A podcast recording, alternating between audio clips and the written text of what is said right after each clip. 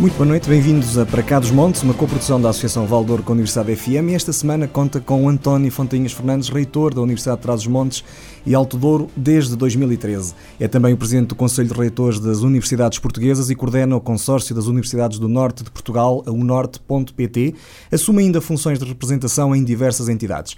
É professor catedrático de Bioquímica Ambiental, avaliador de diversas eh, revistas científicas internacionais, publicou mais de uma centena de artigos em revistas nacionais e internacionais, Participou também em diversos projetos de ID e foi presidente da Associação Ibero-Americana de Toxicologia e de Contaminação Ambiental.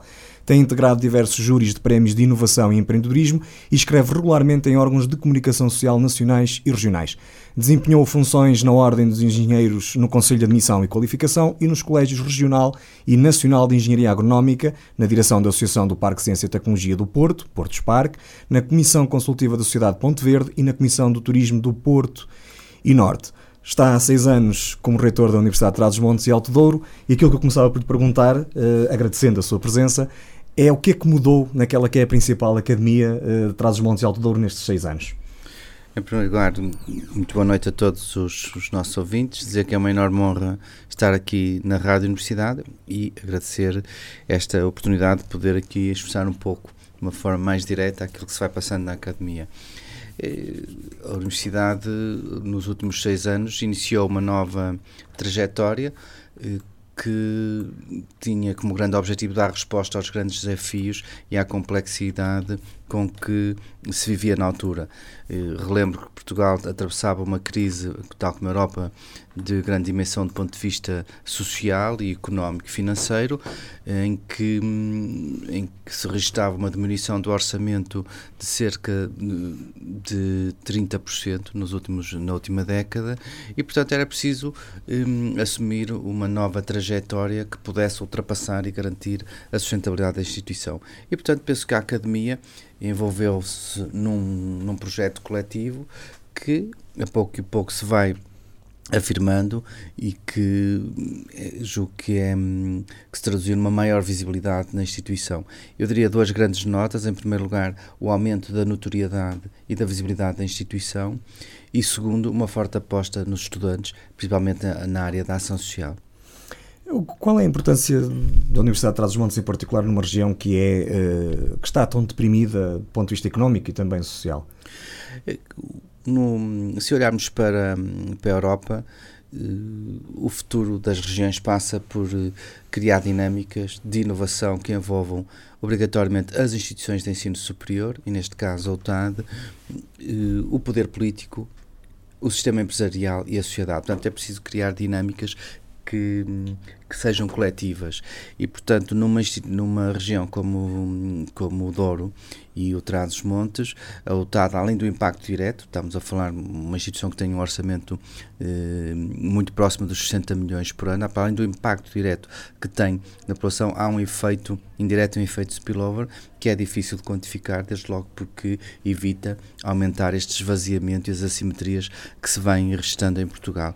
E, portanto, diria que neste momento tem que ser uma peça-chave para tentar fixar pessoas, que este é um dos grandes problemas das regiões europeias, hum, é a fixação de talento. Entre 98 e 2009, se não estou em erro aqui nas datas, a UTAD teve um polo em Miranda de Douro. Esse, esse pode ser um caminho uh, nesse combate à desertificação que também tinha falado, portanto, uma descentralização uh, para regiões ainda mais, uh, se quisermos, no interior. Miranda de Douro está quase na fronteira com a Espanha. E, esse pode ser o caminho e, e, ainda estamos em condições de o percorrer ou o paradigma mudou um bocadinho? Não, na, na altura vivia-se um modelo diferente. Uhum. O, o financiamento que as instituições recebiam era suficiente para o seu funcionamento. Não é? Neste momento, o financiamento do Estado, da, no caso da UTAD, apenas cobre, satisfaz 80% dos salários, não é do funcionamento. Portanto, as instituições têm que ser muito mais agressivas e ter estruturas com uma menor despesa. Uh, estar a falar em polos universitários Muitas vezes estamos a falar de falsas realidades, ou seja, de falsas instituições, porque hoje em dia, para existir uma, uma, uma instituição, um polo de ensino superior, é necessário ter um conjunto de infraestruturas, desde logo gabinete Erasmus, gabinete de saídas profissionais, todo um conjunto de serviços e não propriamente os, os professores irem lá. Agora, é possível, se a região entendesse, fazer um, um, um novo modelo desconcentrado, e foi esta a solução que eu apresentei para Chaves e que depois não viria a merecer acolhimento, que é eh, permitirem à que, além da sua missão universitária, pudesse fazer a, a missão politécnica e aí sim estes cursos técnico-profissionais poderiam ser feitos no local, sem uma estrutura muito complexa, uma, uma estrutura rígida que aumentasse muito a despesa. Se é evidente, se depois evoluísse, se se, se, se cimentasse esse, esse modelo, é evidente podia-se eh, criar um sistema politécnico mais forte. Não foi esse o entendimento e por isso eu acho que neste momento é toda desajustada à realidade atual. Mesmo aqui na, na cidade de Vila Real eh, houve uma estratégia de concentração no, no no, no campus uh, universitário. Portanto, havia do, das escolas, escola de enfermagem, de economia que estavam separadas. Muito mais, portanto, existia a escola de, de enfermagem que havia uma ideia que, que devia estar próxima do hospital, só porque uhum. os estudantes faziam lá os estágios de proximidade. Existia uma escola, uma escola de economia num dos bastiões da cidade, o antigo edifício da RM. No CIFOP estavam praticamente o departamento de, de desporto e de educação e psicologia, portanto toda a universidade estava dispersa.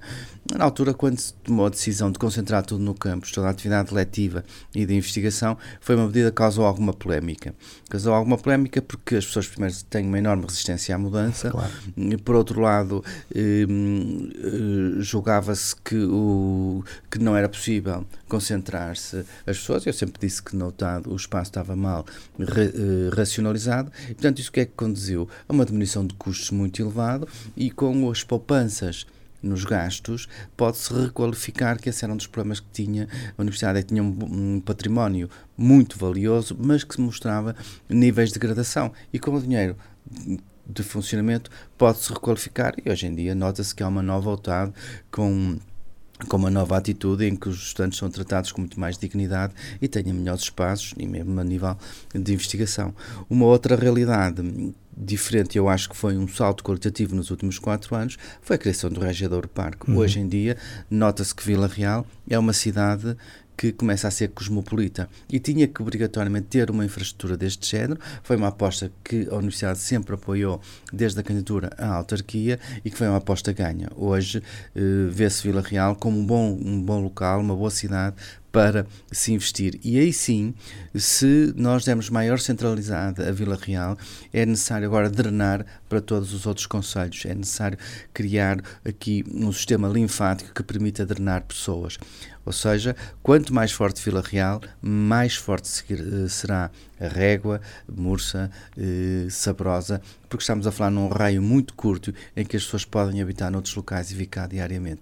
E era este o novo modelo, ou seja, o país tem que passar para um sistema multinuclear de cidades que fixem empresas, que fixem gente que tenha um, um, um, ensino superior ativo e que depois irradie para a região. E não o modelo anterior é que está tudo disperso e nenhuma delas tem, qualquer um dos polos tem massa crítica. E acha que esse modelo já se começa a verificar no terreno? Eu acho que este ano se deu um sinal muito claro. Uhum. O primeiro ano, a Universidade, nos primeiro mandato, a Universidade esteve muito concentrada eh, em obras de requalificação e, e, e, em determinadas ações de reestruturação interna. Porque hum, encerrar edifícios, concentrar tudo no campus, exige mudanças e, e uma forte requalificação e capacitação. Mas também exige eh, um outro tipo de reformas, nomeadamente a oferta educativa. E, portanto, por isso é que se nota que no ano em que há o maior número de candidatos ao ensino superior. No ano passado tivemos menos 3 mil alunos candidatos, porque existiam menos 3 mil alunos a inscrever no final do 12 ano. Portanto, nesse ano é o ano em que a UTAD bate recordes. E esse recorde não é batido porque se cortaram 5% das vagas no Porto de Lisboa. É evidente que podem ter atenuado ou evitado maior drenagem, mas é, deve-se a uma coragem que a Universidade mostrou de encerrar alguma oferta educativa, aumentar as vagas, a oferta noutras áreas com mais procura e vai criar dinamismo. É o caso das ciências e tecnologias. As ciências e tecnologias, quando entrei como reitor, ocupavam 27% das vagas e neste momento ocupam 95%. E 95% porque, por exemplo, em informática, estando, oferecemos mais de 100 vagas e neste, o que é que isso conduziu? A partir do momento que o TAD tem uma enorme visibilidade, uma, nova, uma nova notoriedade, foi anunciado muito recentemente a instalação de três empresas com uhum. mais de 200 quadros qualificados. São 200 famílias que se podem instalar em Vila Real. E isto sim é que cria desenvolvimento. Um Estava a falar há pouco da, da, oferta formativa. Esse é um dos principais atrativos para que um aluno agora que esteja a tomar a sua opção possa escolher o TAD?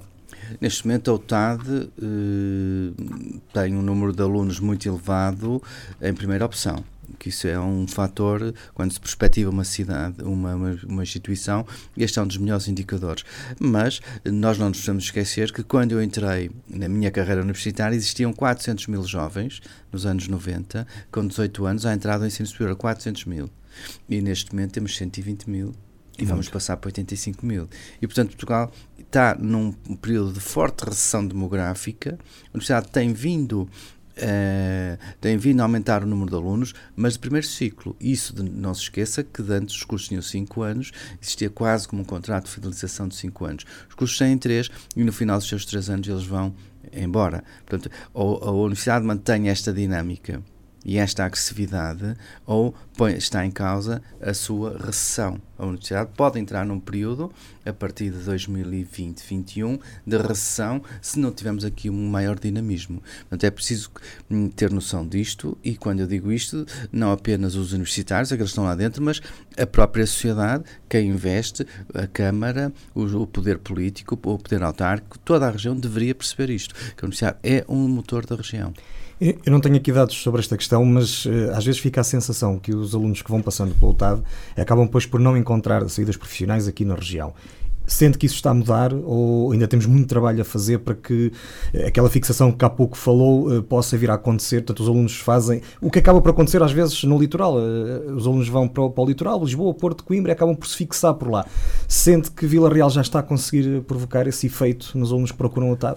É evidente que eh, eu olhei, dei aqui os exemplos da área das novas tecnologias, que é uma área emergente. Nas outras áreas é evidente que nós estamos a formar jovens diplomados que vão trabalhar para outras regiões e mesmo para outros países. Claro. Neste momento, este é um dos problemas de Portugal, é que esta, esta Portugal não é competitivo para fixar jovens qualificados. Nós temos jovens muito qualificados e que pretendem outros voos porque o nível salarial em Portugal é baixo. Portanto, nós temos, hum, temos alguma competitividade económica baseada numa política de baixos salários.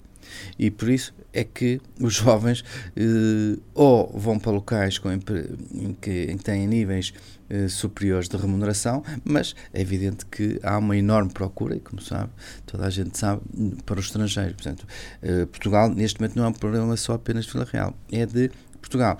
Nós temos é que saber explorar vantagens e oportunidades. Quando falamos na questão da informática, porque é que Vila Real eh, neste momento é uma cidade atrativa? Porque está bem infraestruturada, não é? Tem ainda fortes assimetrias do ponto de vista da rede de banda larga, era aqui que deveríamos investir. Andamos aqui sempre a discutir outro tipo de problemas, mas este é um dos maiores déficits estruturais do todo, to, toda a região do Douro e de Trás-os-Montes. A banda larga aqui no UTAD é 10 vezes inferior relativamente ao Porto de Lisboa. Este era uma questão que deveria ser tratada neste quadro comunitário e que tenho tido um grande empenhamento nesse sentido, mas além da boa posição geográfica, tem boa qualidade de vida, tem boas infraestruturas do ponto de vista de apoio médico, do ponto de vista de ensino. Portanto, diria que é uma boa cidade para educar os filhos, mas hum, hum, é que pode fixar nesta, nesta área? Porque os grandes centros urbanos, a mobilidade dos trabalhadores é muito elevada. Existem áreas no mercado em que este, as empresas apenas conseguem reter os, os trabalhadores um ano, porque eles são logo assediados para outros locais de emprego. E isto é um fator de instabilidade nas empresas e pode ser um fator competitivo para a região. Portanto, o que é que é preciso é estar atento e ver as boas práticas europeias e de outros países para, para implementar na região. O corpo de alunos da UTAD ainda é uh, fundamentalmente formado por alunos aqui da região ou já começa Não, a aparecer...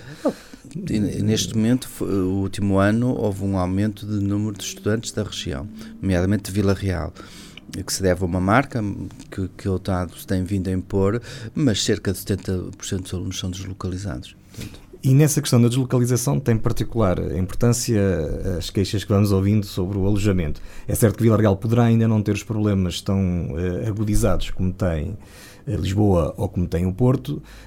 De qualquer maneira, na sua opinião, enquanto reitor e olhando um bocadinho para, para essa realidade, sente já que há dificuldades na, na resposta do, do, mercado imobiliário à procura dos alunos? O, o, o problema neste momento não, não é um drama em Vila Real, assume maiores proporções claramente no Porto de Lisboa, mas também julgo que há aqui um falso problema. Uhum. Há aqui um falso problema e já vou tentar explicar. Eu estou mais preocupado com Vila Real e com a região de Vila Real do que o resto do claro. país nesta matéria, como deve compreender. Hum, e acho que a UTAD deve encontrar com a autarquia e com todo ou com o setor privado novos uh, aumentar a capacidade instalada porque aí poderemos ser mais competitivos mas não se esqueça que o governo acabou de tomar uma medida recentemente que foi a diminuição drástica do passo social Sim.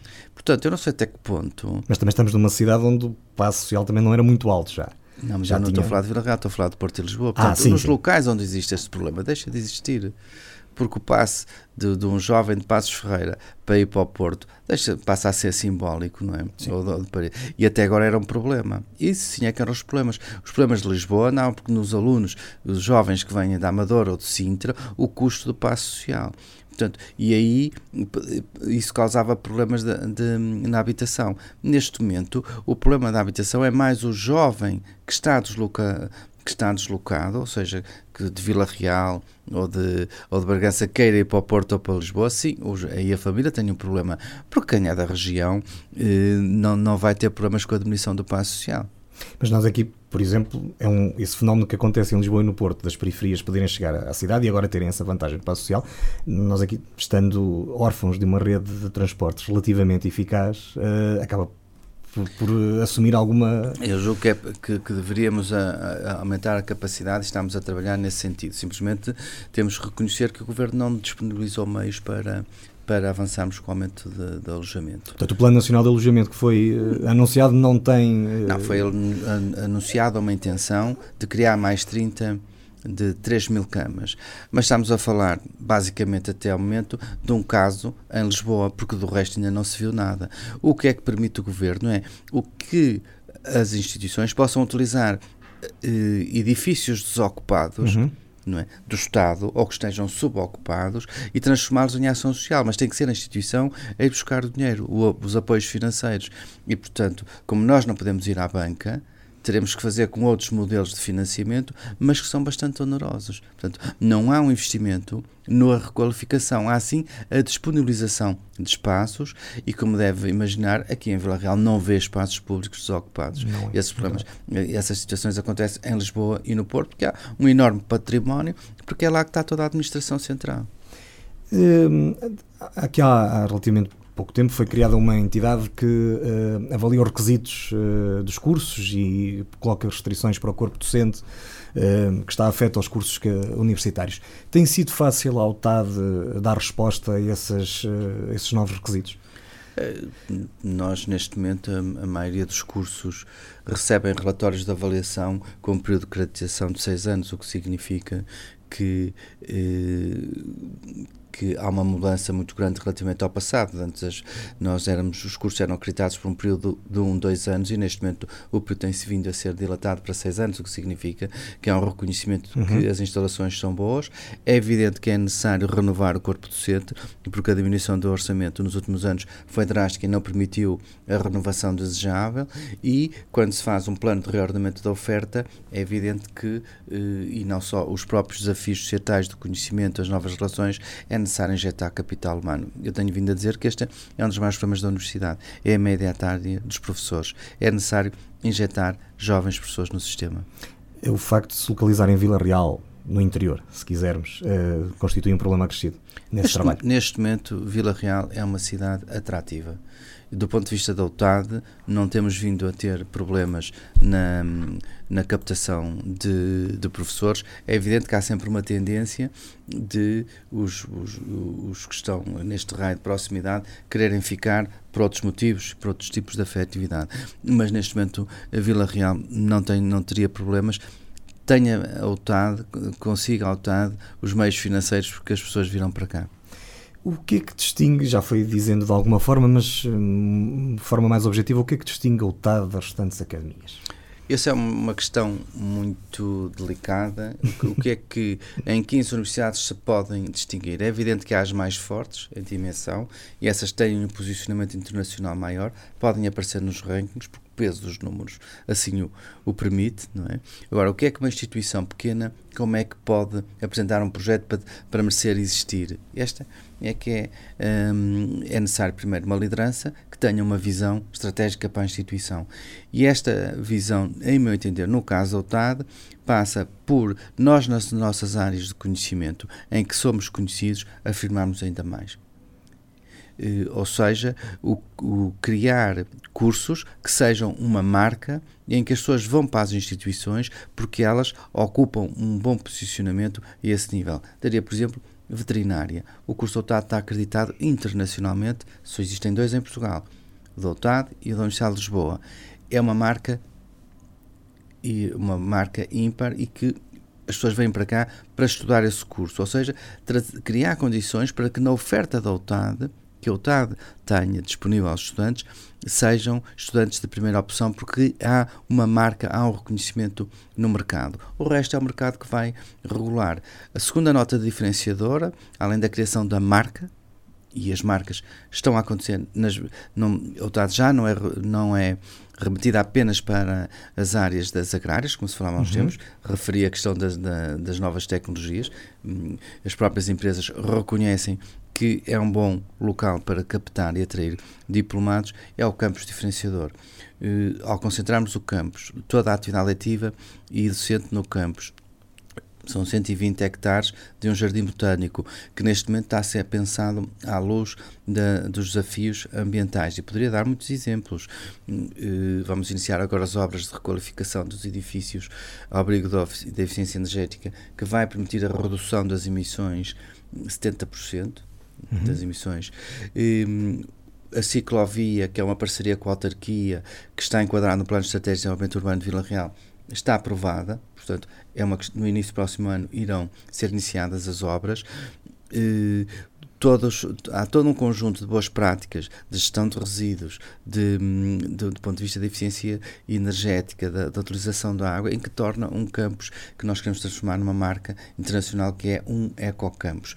E uh, o que é que isso significa? Eu julgo que no futuro, é, temo que eu não possa fazer, porque dois anos que me restam de mandato é um espaço muito curto, o campus Doutorado deve ser considerado um campus diferenciador e dizer que é um campus carbono zero. Essa vai ser uma das grandes tendências da Europa, é criar cidades carbono zero, como é que as cidades vão arranjar forma de, de, de mitigar aquilo que se polui, Uhum. E esta vai ser uma, uma, uma, marca. Neste momento, estar a colocar em cima da mesa esse objetivo ainda é, ainda é prematuro, mas acho que temos que caminhar nesse sentido. Relativamente à oferta formativa, gostava de ver a UTAD com uma maior diversificação. Já falamos há pouco que houve uma certa transferência de vagas para a área das ciências e tecnologias, hum, mas gostava de ver alargado o leque de opções hum, daquilo que é a oferta atual da, da academia. Muito sinceramente, não acho que a universidade não deve aumentar. Uhum. Acho que a universidade deve concentrar-se, deve concentrar-se e aquilo que faz faz bem e é bom. É esse hum, o meu desígnio. Por outro lado, o facto de termos, sermos diria, quase o único campus que tem, de uma universidade em que tem tudo no mesmo campus, está tudo concentrado, um, vai permitir algo que é diferenciador. As, as próximas, o futuro passa por formações educativas multidisciplinares. Hoje em dia, se, um, um curso clássico de agronomia eh, é muito ligado à terra, ao clima, portanto ao solo, ao clima, às questões da água, às questões da produção. No futuro vai ter que ter uma componente de tecnologias. Estamos a falar da agricultura de precisão. E por isso é que uh, foi anunciada a criação de uma delegação do Instituto Fraunhofer nessa área em Portugal, uhum. em Vila Real. Uh, portanto, cada vez o, o, o, mundo é mais multidisciplinar e há determinadas uh, ofertas que começam a ganhar um grande espaço. Veja-se o caso da engenharia de gestão industrial, que consiste nas valências da engenharia clássicas, de ciências e tecnologias, com uma componente de ciências humanas e sociais, mais propriamente de ciências empresariais. Portanto, o, hoje as formações vão tender para serem multidisciplinares. A própria medicina vai ter que dar esse salto, já somos operados por robôs, a robótica, toda nesta era digital e da internet das coisas cada vez mais está presente em todas as, as formações e isso será mais fácil de implementar em campos com todas as, as, as, as, valências lá concentradas, porque é evidente como é que uma faculdade numa outra, numa outra cidade está num quarteirão e no outro quarteirão está outra uh, faculdade. É mais difícil os professores encontrar, racionalizar meios. E é esta é que pode ser uma das marcas diferenciadoras. A UTAD pode se preparar melhor para os desafios que aí vêm. Há pouco falou na, na, questão de chaves e no modelo que foi proposto, eu percebi um modelo de base de ensino politécnico. Porquê é que acha que na altura o modelo não foi bem aceito? Porque, na, altura, na verdade ia ser um bocadinho diferente dessa visão bom, que estava, que estava agora a Neste momento vê-se que Portugal tem vindo a aumentar o número de jovens licenciados, porque aumenta, fez uma aposta nos cursos técnicos uhum. uh, profissionais, são chamados CETESPs, e essa oferta é de cariz politécnica e só os politécnicos é podem oferecer. A UTAD praticamente só tem eh, sistema universitário, a única formação que tem de ponto de natureza politécnica é a área da enfermagem, da saúde. Uh, ali uh, o que aconteceu é que houve uma forte resistência por parte do governo, que não queria que a UTAD crescesse no, no, nesse subsistema, eu não veria qualquer problema, porque veja-se o caso da Universidade de Aveiro e do Algarve, têm as duas, os dois subsistemas, o Politécnico e o Universitário. No caso do Algarve, o sistema Politécnico já é superior ao próprio universitário e este era um modelo desconcentrado que eu defendia. E acho que seria melhor, porquê?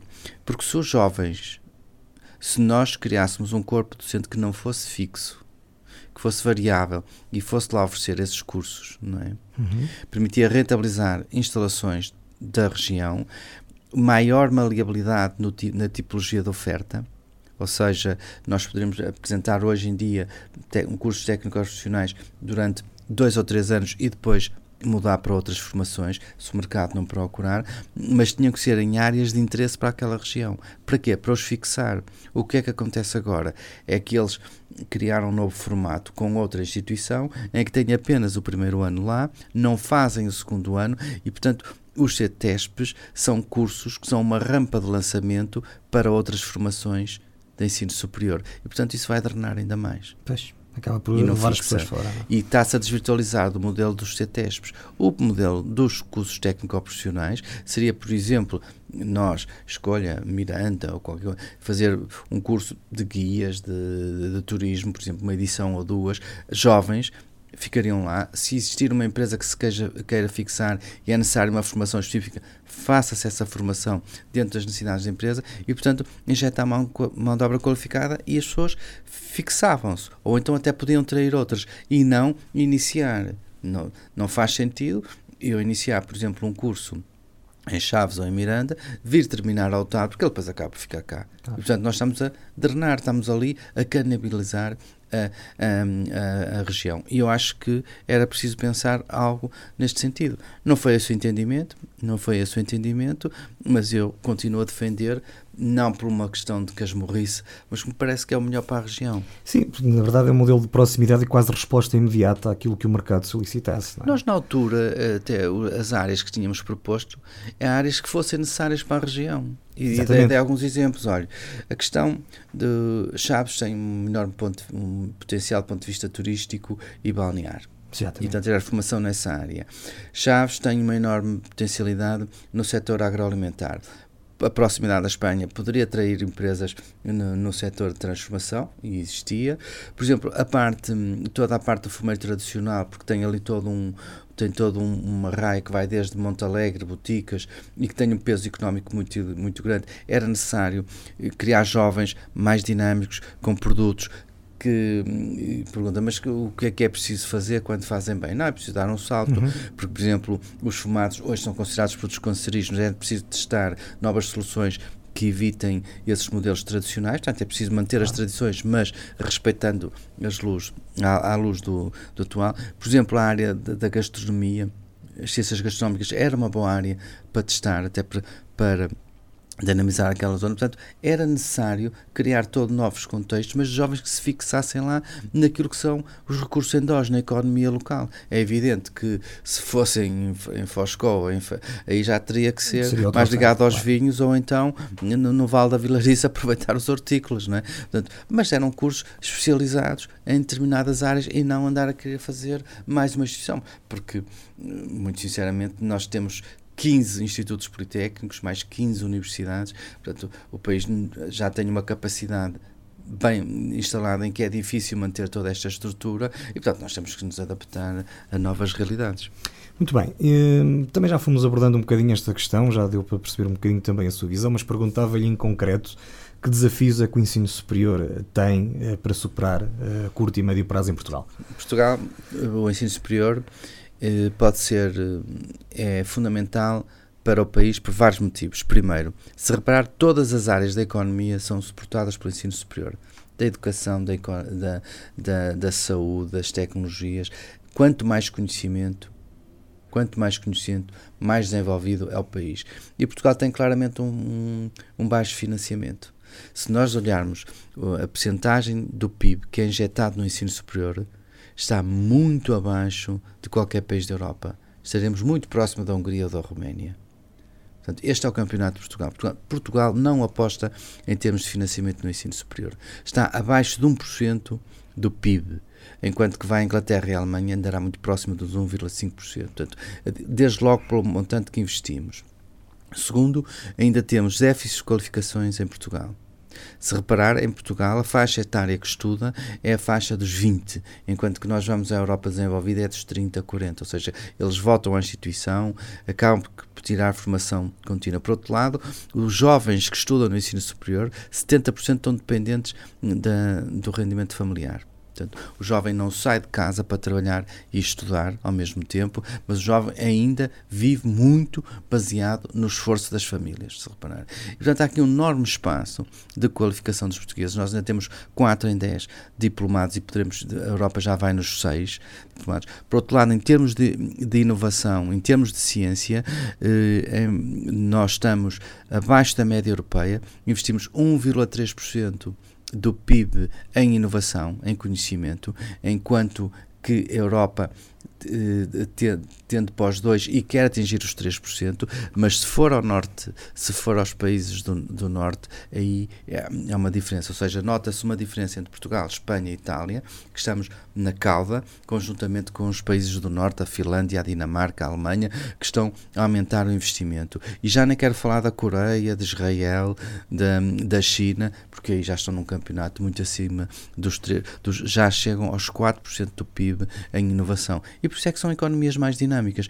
Nós eh, manter o atual modelo de economia sendo competitivo com base em baixos salários não é a melhor política para o país. Nós temos que aumentar a percentagem em inovação, em conhecimento, aumentar quer no ensino superior, é evidente que não é de um dia para o outro, aumentar o orçamento, quer em ensino superior e qualificar mais a população e em inovação para aumentar o valor aos produtos. Ou seja, veja quanto é que custa um azeite feito em Portugal e veja um azeite italiano. Portanto, há ali uma marca e há valor acrescentado. Isto em muitos outros produtos. E acho que este é o, o desafio que se passa na economia portuguesa, que está muito centrada no Estado, tem um Estado ainda bastante pesado e que era preciso criar aqui um novo modelo. Eu julgo que o, para tudo isto funcionar era necessário um modelo de organização do país. Está-se a referir eh, à regionalização? Eu não gosto da palavra de regionalização. O que eu posso dizer é que o atual modelo não é o melhor, porque se nós somos um dos países, estamos na cauda da Europa, não é? Portugal está na Sim. cauda da Europa e se foi se desde 25 de Abril tivemos três vezes com a Troika cá dentro, não é? É portanto há um modelo que não funciona e tem que ser repensado. Agora, temos sempre gostamos de fazer sempre um modelo totalmente novo em que as pessoas ficam sempre com dúvidas, com uma enorme resistência e deveríamos era gradualmente começar a fazer mudanças. Foi isso que se fez na universidade. Não chegamos lá e dizer vamos, vamos colocar tudo no campus. Não, a pouco e pouco fomos mudando as pessoas e as pessoas adaptaram-se e hoje dizem que o reitor pecou por ser tardio aquilo que fez. Dizia há pouco que há uma percentagem da população europeia que está a voltar à universidade. O que é que nós precisamos de fazer em Portugal para que também cá se voltasse à universidade? Aumentar o rendimento das pessoas. Acha que o problema económico e financeiro é, o principal? É, é, por isso é que referiu há pouco a questão do alojamento. Nós, o alojamento é direcionado para, para a área de, para a área dos jovens com 20 uhum. anos, mas a questão económica é uma questão fundamental. Se nós não aumentarmos o nível de qualidade de vida, desculpe, o nível económico uhum. das pessoas, eles depois não vão tirar mais formação. E de cada vez mais nós ficamos desadaptados à formação que eu tive há 30, 40 anos, exige uma adequação. Eu tenho que estar sempre em aperfeiçoamento contínuo. E não é só nas novas tecnologias, em tudo. Os novos desafios da, da sociedade, os, os, desafios societais são muito, são muito, são muito eh, complexos e, portanto, é necessário uma permanente atualização, que pode ser por via online, hoje em dia há outros formatos de formação, não é preciso uh, deslocalizar, mas é necessário a formação ao longo da vida. Essa é uma das apostas que Portugal tem. Agora, eu julgo que isto tem que ser pensado de uma forma integrada, deveria envolver determinados acordos de regime, e não, eh, muitas, não ver o que muitas vezes que hum, se discute, nomeadamente nas campanhas eleitorais, que são as pequenas questiúnculas, os fediveres, e não as grandes decisões e o, as questões de planeamento. A palavra planeamento não se aplica em Portugal, não é? Sim, faz planeamento há quatro anos, quanto muito. Uh, há pouco falou no novo modelo de organização. Tem uma opinião sobre qual modelo devia ser ou em que é que deveria assentar esse modelo? Eu, eu dava-lhe um exemplo. A Irlanda fez um plano para desenvolvimento do país para 2040. Isto já está publicado há uns anos, em que dividiram a Irlanda em três regiões, uma que já está eh, está acima da média irlandesa, não é se foi, foram travados os investimentos lá e as outras duas eh, os grandes investimentos passaram a ser canalizados para as outras duas se desenvolverem. Porque é que isto é positivo? Por um lado, a Irlanda fica mais harmoniosa, mais uhum. coesa, mas por outro lado, o sobredimensionamento das outras, das outras áreas, vai causar outro tipo de problemas. Se não, veja, o metro do Porto, falou-se no outro dia, tem que ter uma ampliação, falava-se em 200 milhões, agora fala-se em 800 milhões. Pois. Portanto, a título, portanto utiliza-se a palavra descarbonização, porque é preciso poluir menos, é preciso cumprir as cotas as cotas do Acordo de Paris, portanto, é necessário agredir menos o planeta e, portanto, é preciso investir mais. Isto é um saco sem fundo, não é?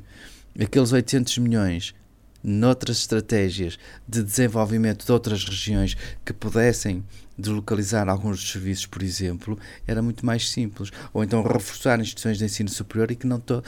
Nós somos um país em que tem cerca de 50% das vagas na área do Porto e de Lisboa. 50%. Aqui há uns tempos ouvia-se alguém dizer que ninguém, no seu perfeito juízo, manda um filho estudar para Vila Real. Por acaso eu não me recordo se foi Vila Real que foi dito, mas para o interior. Eh, a ideia é essa. Quer dizer, também há aqui uma questão cultural Uh... Ah, mas não. O, por exemplo, no, nos Estados Unidos, de certeza que as grandes, não está sempre a ouvir a palavra Washington ou New York, não é? Uh, muito pelo contrário. Não é? Não, essa questão não surge, já nem quero falar na Holanda, que é o país uhum. mais desconcentrado uh, que existe, mas uh, falar em Inglaterra, tirando Portugal e a seguir Espanha, onde o efeito Madrid-Barcelona e em Itália, eh, nos outros, veja o caso da Áustria, não se vê eh, tudo centralizado, uhum. nota-se cidades intermédias. Eh, que sem, vai à Suíça, as pessoas até se esquecem que a capital é Berna. Certo. Exato. É, é que há pouco, não, apesar de não gostar do termo regionalização, a verdade é que os modelos que se falam para aí podem um, não, fazer com que esses 800 milhões fiquem, deixem de estar mais a sul, passem mais a norte e as regiões que estão deprimidas continuem deprimidas. Não, porque o, a questão da regionalização eh, quando se coloca em cima da mesa a regeneração, dizem vem aí o papão, não é? Uhum. Porquê? Vem aí mais um governo, uh, vem aí mais não sei quantos deputados regionais, vem aí mais não sei quantas estruturas de despesa, porque neste momento nunca ninguém se preocupou em estudar quanto é que custa o atual modelo. Exato. A estrutura atual por exemplo, na região norte, veja, tem as direções regionais da agricultura, as, eh, de, as direções regionais da economia, da, de, depois na área da formação profissional, tem as associações empresariais, tem toda um uma quantidade de estruturas, não é? E que depois, não tendo capacidade de decisão, vai toda a Lisboa. Sim, acaba por introduzir mais custos no sistema. Aqui também em 2015 eh, foi formado o consórcio Norte.pt, eh, Universidade do Porto, Universidade do Minho, o TAD, que tinha como estratégia o retomar de uma tendência de convergência com o desenvolvimento da União Europeia, no fundo aquilo que temos estado aqui a falar. Uh, os objetivos que este consórcio, na altura em que foi formado, uh, tinham, estão-se a cumprir três anos, quatro anos depois uh, da sua fundação? Numa primeira fase, o consórcio andou bem. Depois há uma zona em que arrefece. E uhum. porquê? Porque entra o processo eleitoral da OTAN, depois uhum. entrou da, da Universidade de Minho e depois da Universidade do Porto. E o desfazamento implica quase um ano e meio de eleições. Portanto, só que no nosso caso há uma continuidade da equipa, na, nos, nas outras instituições a mudança, mudança de equipas, uh, isto o que é que exige? quase uma paragem de dois anos. Mantiveram-se todos os projetos em curso, mas neste momento posso dizer que há vontade, e por parte de quem lidera as três instituições, de dar continuidade a esse, a esse projeto, no qual eu acredito. E há alguma iniciativa, alguma ideia que esteja já concretamente a ser planeada para um futuro próximo não, no âmbito deste momento, consórcio? Neste momento o consórcio sofre por não comunicar bem, porque já há muitos projetos que são comuns. Estamos a falar de milhões de euros. Se repararem, ainda muito recentemente, abriu hum, por convite uhum. Eh, na, pela, pelo Norte 2020 um projeto ICDT só vocacionado para as três universidades, em que o da área da saúde é liderado pela Universidade de Minho, há um outro são três candidaturas, uma da saúde, a outra do mar liderada pelo Porto e a OTAD lidera o agroalimentar. E aí a OTAD diferencia-se. Onde é que a OTAD vai escolher o projeto que lidera? nas suas áreas de competências. É? Claro. Mas isto, isto também significa que, por exemplo, na área do mar, alguns investigadores estejam envolvidos nesse projeto. Na área da saúde, mesmo estando no, não tendo as competências na área de medicina, alguns investigadores colaboraram nesse projeto. Portanto, esta foi a ideia inicial, é ver quais são as áreas estratégicas para a economia do Norte, onde é preciso, onde é necessário investir em conhecimento e aí cada instituição trabalharia em conjunto e, portanto, partilhava recursos. Isto está a ser feito na ação social, está a ser feito nos, nos sistemas da modernização administrativa, há muitos projetos em curso. Agora, é evidente que todas as pessoas gostariam de ver mais a lógica do ensino e uma melhor reorganização. Eu julgo que isso era fundamental. Se for ver a Espanha, na Galiza, uma vez que existem três universidades, a Universidade do, do Vigo, a Universidade de Santiago e a Universidade da Corunha, e, e sentam-se todas à mesa do Governo Regional a definir, por exemplo, quais são as áreas emergentes para a parte do ensino e para o futuro da Galiza. Porquê? Porque há uma proximidade com o Governo Regional. No, no caso de Portugal, aparece o Governo Central, agora estamos numa fase de impasse, corta 5%, não corta, é ano eleitoral, qual vai ser a posição. Portanto, mais uma vez, não há propriamente uma estratégia com continuidade estamos marcados por ciclos eleitorais. Esta proximidade regional em Espanha permite isso. Eu diria que no futuro é fundamental dar outras dinâmicas e, e nós estamos a olhar muito, sempre, estamos sempre a olhar para Lisboa, para Lisboa, mas eu, eu veria com bons olhos que as três universidades, o consórcio, tivesse uma delegação em Bruxelas, por exemplo.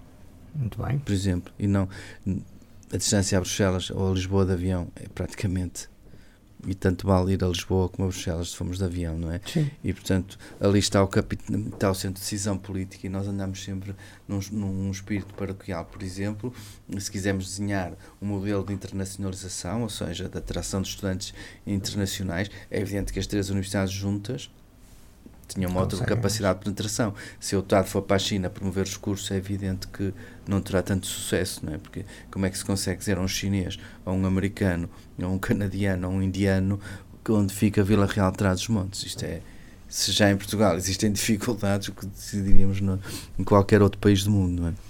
Há pouco falou no Regiador Parque, uma iniciativa, que, um consórcio, um, que foi na altura, tanto um projeto que foi na altura desenvolvido pelo TAD, pela autarquia também. Um, o aparecimento do Regidor Parque está em linha com aquela aposta nas áreas da ciência e tecnologia ou pretende ser algo muito mais abrangente eh, em termos de, de impacto na, na, comunidade, na sociedade? Já na altura, quando foi criado, portanto, o, feita a proposta de criação do, do Regidor Parque, ele já era diferenciador.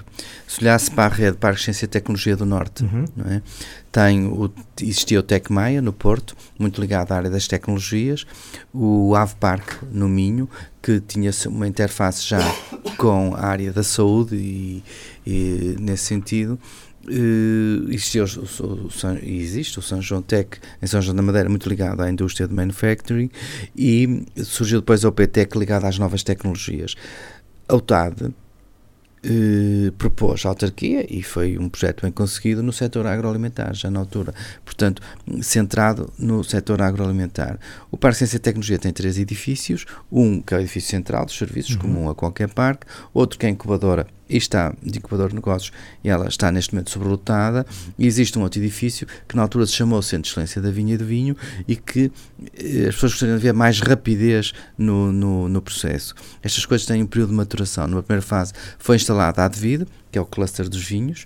Ao instalar-se a Advid, criou-se para já, o setor empresarial está lá, eh, é lá que vai ficar instalado o Centro Fraunhofer, uhum. portanto, na área da agricultura inteligente, da, da, agricultura da precisão, e é lá que está a ser instalado o Laboratório Colaborativo da Vinha e do Vinho, que é o novo formato que o Governo lançou, que são centros que vão desenvolver a investigação de acordo com os empresários, não é? e envolvendo também as, as universidades.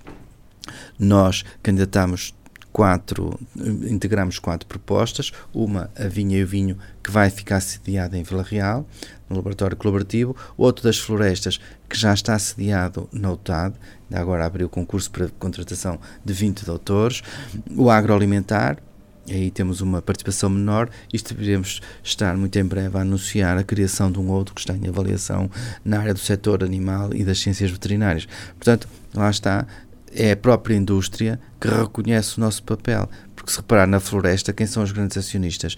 Os, os, quem é que aderiu ao laboratório colaborativo? A Navigator, a Porto Céu, as grandes empresas na área da indústria do papel, da, da, da floresta. Hum, na, na, vinha, há devido, estão os empresários todos do Douro e, e vai ter uma dimensão ainda maior. Portanto, o parque vai ter estas competências é? no setor agroalimentar e julgo que dentro de uns tempos deveremos estar aqui a discutir, ou quem me suceder, a discutir com o Sr. Presidente da Câmara a ampliação do parque. Pois é, exatamente isso que eu lhe ia perguntar. Estando já eh, perto do limite da capacidade, é de esperar que o projeto vá crescer. Eu acho que o, o parque, o parque está muito bem situado do ponto de vista geográfico, muito bem situado. Eh, foi pena ter chegado tarde, muito sinceramente. Acho que aqui pecamos. Houve pouca visão na altura. A autarquia aproveitou bem porque deu o, o impulso necessário podia ter travado e definido outras prioridades, não é? mas não o fez e embora o fez porque eu acho que as regiões só são atrativas se tiverem infraestruturas tecnológicas. E eu duvido que o próximo quadro comunitário preveja mais verbas para infraestruturas. Portugal é um país que já está muito capacitado e, portanto, ampliação, eh, capacitação é possível. Não estou a ver o próximo quadro a financiar mais infraestruturas de raiz. Há pouco falou e foi recentemente noticiado também a questão da UTAD ir receber, inclusivamente no campus, não estou em erro, algumas empresas do setor tecnológico, 200 postos de trabalho, eh, empresas que vêm de fora, que se vão fixar em Vila Real Uh, haverá talvez aqui dois, dois fatores, uh, olhando um bocadinho para o tecido empresarial. Primeiro, o nosso tecido empresarial não é, uh, o nosso, da região, não é assim tão diversificado e tão, tão se calhar relevante ou tão dado esta aproximação à academia. E, e, por outro lado, a questão pronto, da sua evolução tecnológica propriamente e da, sua evolução académica, se quisermos, não, não, estar, não haver uma grande abertura para isso tem expectativa, agora estão a vir empresas de fora para cá, mas tem expectativa que em breve sejam empresas de cá também a, querer, a quererem juntar-se ou já sente que as empresas da região também estão, estão a querer dar, a querer mostrar também disponibilidade para, para, para aumentar o seu conhecimento? Neste momento, tratam-se de empresas empresas de uma determinada área que são as novas tecnologias. Sim. E, é evidente e há poucas, não é? Nós não iremos transformar o campus num parque industrial ou num parque. Uhum. Não é esse o objetivo. Aqui o objetivo é um, empresas que se queiram instalar em Vila Real que possam, durante um período, um determinado período, estar no campus para ter facilidade de instalação e depois vão criar a sua dinâmica. Desejavelmente gostaria de as ver instaladas no centro da cidade. Muito é? Isso seria, seria ótimo, mas isso já é a estratégia empresarial deles é que vai determinar. O que importa agora é que eles venham para cá, nós podemos ceder Uh, principalmente os recursos humanos qualificados, que eles querem a mão de obra uhum. qualificada, são os nossos diplomados, mas qual é a melhor maneira deles, uh, o melhor formato para os jovens se fixarem numa empresa? Começarem a ter aulas desde cedo e, portanto, terem aulas em formato de empresas. Nós não podemos olhar para a empresa como um local que está ali fechado, não é um local onde o professor ou é da empresa, não é? Ou, não sendo da empresa, vai utilizar as instalações da empresa. Portanto, aqui há uma, é positivo para ambas as partes. Para a empresa, terá que pagar os seus custos, como é evidente, para a empresa, porque tem um acesso mais direto e rápido à mão de obra qualificada, e para nós vamos melhorar os, os, o, o, sistema de ensino. Esta, esta é que vai ser a grande mudança do ensino no futuro que são novos formatos em contexto de empresa. E a universidade ainda não está preparada, não é? este é um início, um, um início, é um caminho que se faz iniciando, e também a própria cidade e a própria região. O mais importante é acolhê-los bem para eles cá ficarem, fixando e bem tratados, certeza que eles poderão ampliar e mais do que isso eh, é o exemplo que se dá porque veio uma empresa, Critical Software, agora são mais duas, já, já são conhecidas, e outras irão aparecer e começar a olhar para Vila Real como uma cidade ligada não só às novas tecnologias, mas ligada ao conhecimento e à inovação. É esse modelo que tenho vindo a uh, sempre a defender publicamente. O futuro passa pelas regiões, uh, por criação de ecossistemas de inovação regional, ou seja, criar dinâmicas que envolvam as empresas, as instituições de ensino superior e o poder político. Isto, o futuro passa por aqui. Quem não apostar no conhecimento, essa região não tem futuro. Uma região que esteja apenas baseada no turismo não tem, não tem futuro. um, qual é o, quais são, há pouco falamos dos desafios do ensino do superior em Portugal para para o curto prazo e para o médio prazo acho que já também respondeu de certa forma à pergunta que lhe vou fazer, mas a própria UTAD, que desafios é que tem nos seus uh, dois anos de mandato que ainda lhe restam? E depois, se calhar, lançar aqui um bocadinho de qual seria o caminho, se bem que na verdade também já fomos falando um bocadinho, portanto, se a UTAD está uh, no bom caminho para dar resposta a esse modelo que acabou agora de, de ah, lançar. Neste momento, nos dois anos que me restam de mandato, preocupa-me cumprir o, o, plano estratégico e todas as medidas que vão uhum. permitir que ele seja cumprido, não é? Esse foi o meu compromisso com a universidade e, portanto, espero um, conseguir na plenitude. Ainda há, há aqui questões que que estão numa reta final, mas que é necessário, desde logo as pessoas, é necessário renovar a academia, é preciso injetar mais capital humano. Nós, neste momento, abrimos já uh, lugares para investigadores, uh, cerca de 20 investigadores entraram já no, no, que assinaram contratos com o TAP, portanto é um processo bastante demoroso, mas que já foi terminado. Entramos no processo de mobilidade de carreiras nos próprios funcionários, portanto iniciou-se esse percurso. É evidente que ainda vamos numa fase, não diria a 50%, mas muito próximo disso, e é necessário agora também valorizar os docentes. Portanto, são pessoas que se dedicaram, que para manter este nível, esta dinâmica, esta motivação, é necessário apostar também na valorização das pessoas. E, além da questão que seria mais funcional e que não tem interesse para para, são questões internas e que não têm interesse, era necessário dar continuidade a estes projetos de interação com a sociedade, a criação dos laboratórios colaborativos, não é criá-los e depois abandoná-los. Uhum. Falei há pouco dos laboratórios, uhum. a instalação do, do Fraunhofer, eh, trazer, o aproveitar o conhecimento e trazer para casa empresas, não é? E manter esta visibilidade, sempre com uma agenda paralela que é o campus eu gostaria de concluir estas obras simbólicas do campus, que seria a eficiência energética. Estamos a falar da requalificação de 14 edifícios e pode ser um exemplo para qualquer outro, outra instituição. A criação de uma ciclovia e seria eh, praticamente a única instituição portuguesa que teria já um percurso alternativo ao carbono, ao automóvel. Hum, isso vai implicar condicionar o trânsito em determinadas áreas da universidade e isso torna um campus mais amigo, porque nós hoje estamos muito baseados no e-mail, uhum. Eh, as pessoas trocam e-mails, mandam SMS, mas muitas vezes não sabem o, o endereço eletrónico, mas não sabem se a pessoa usa óculos ou se não usa, não é? E, portanto, e um campus onde as pessoas se encontram e em que eu vou dar o recado eu diria que é quase voltar antigamente, é uma, uma instituição muito mais amiga. As pessoas não são números, não são códigos de barras, não são, não são, não são endereços eletrónicos. Eu acho que, que esse era um campus diferenciador e para isso é preciso diminuir o trânsito automóvel, criar mecanismos mecanismos em que as pessoas se encontrem. Isto é feito de pequenos nadas. Eu daria uma nota. Requalificamos um campo de ténis, que agora é um uhum. espaço multiusos, e está sempre ocupado. Agora vamos iniciar a requalificação do outro.